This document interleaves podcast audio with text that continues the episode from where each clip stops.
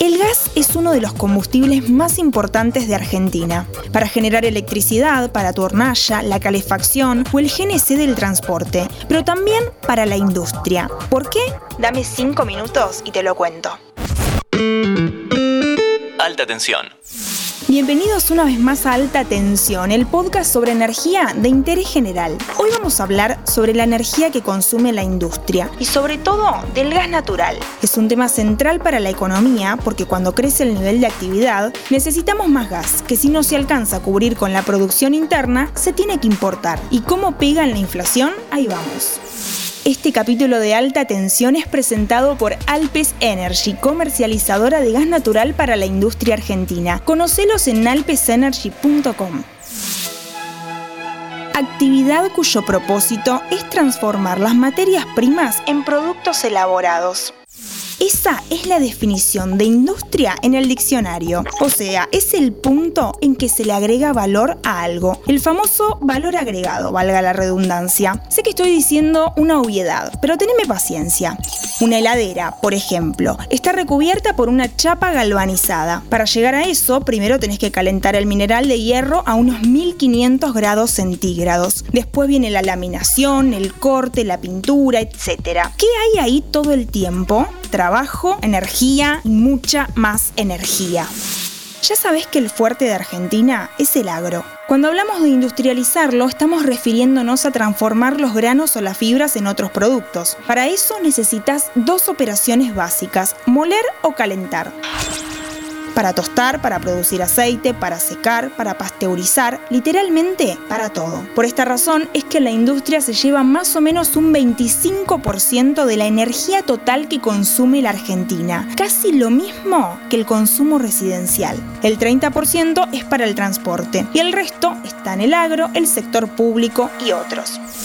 Cuando vamos puntualmente al gas, la presencia de la industria también es fuertísima. Se lleva alrededor del 30%. La industria siderúrgica, aceitera, cerámica, alimenticia, automotriz, los ingenios para el plástico, el cemento, el vidrio, todas son grandes consumidoras de gas. La cadena del gas tiene tres componentes, el gas en sí mismo, el transporte y la distribución. A tu casa va todo incluido en una misma factura, pero para las industrias es distinto. Le compran el gas a un productor o a un una comercializadora y después contratan el transporte y la distribución. Como son grandes consumidores, le dedican mucho trabajo a, primero, abastecerse y después a conseguir buenos contratos. El gas se podría reemplazar con electricidad y la matriz energética avanza hacia ahí, pero por ahora el gas es muy conveniente porque los equipos que lo utilizan son eficientes y además es más barato.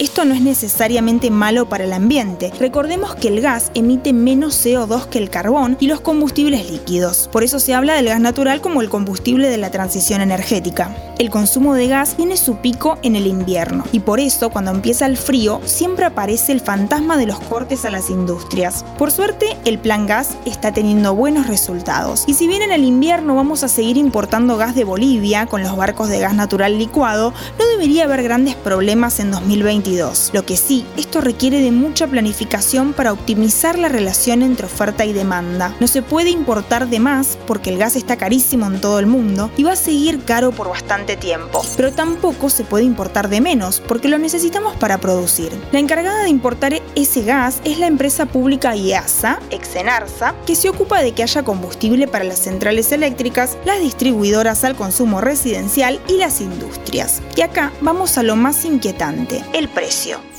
Antes, déjame recordarte que este podcast lo trae Alpes Energy, proveedores de energía en toda la Argentina que potencian a sus clientes con gas confiable y competitivo. Conocelos en alpesenergy.com el precio del gas impacta en casi todo lo que consumimos y en una economía inflacionaria como la nuestra es un punto muy sensible. Por eso es imprescindible producirlo. Para que te des una idea, el gas en boca de pozo en 2021 tuvo un precio promedio de 3 dólares y medio por millón de BTU. En Europa el GNL llegó a 30 en el mismo año. Para que aumente la producción necesitamos más infraestructura y un sendero de precios que justifique la inversión. Pero eso lo dejamos para otro día. Yo soy Antonella Liborio y te espero en el próximo capítulo de Alta Tensión. Escucha mucho más contenido en nuestra página web interésgeneral.com.ar.